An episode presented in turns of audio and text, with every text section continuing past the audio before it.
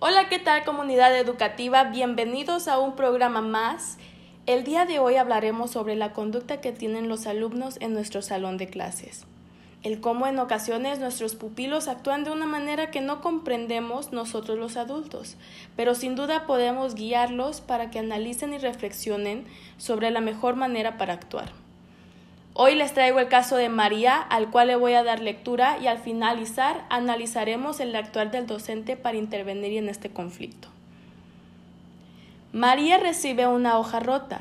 En lugar de llorar, arrebata la hoja a su compañero. Roberto se siente agredido y acusa a María con la docente.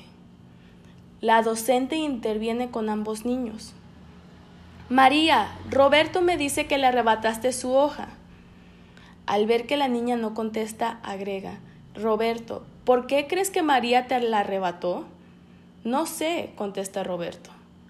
María, ¿le arrebataste la hoja a Roberto porque lo querías molestar o porque querías una hoja que no estuviera rota? Porque quería la hoja buena, contesta María. Roberto, ¿qué crees que pudo haber hecho María para tener la hoja buena sin arrebatártela?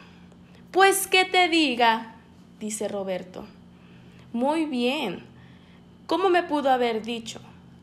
¿Tú cómo me habrías dicho, Roberto? Maestra, quiero la hoja buena, contesta Roberto.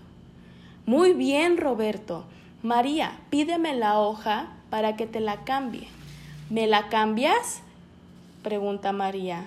Muy bien, María, ahora te cambio la hoja.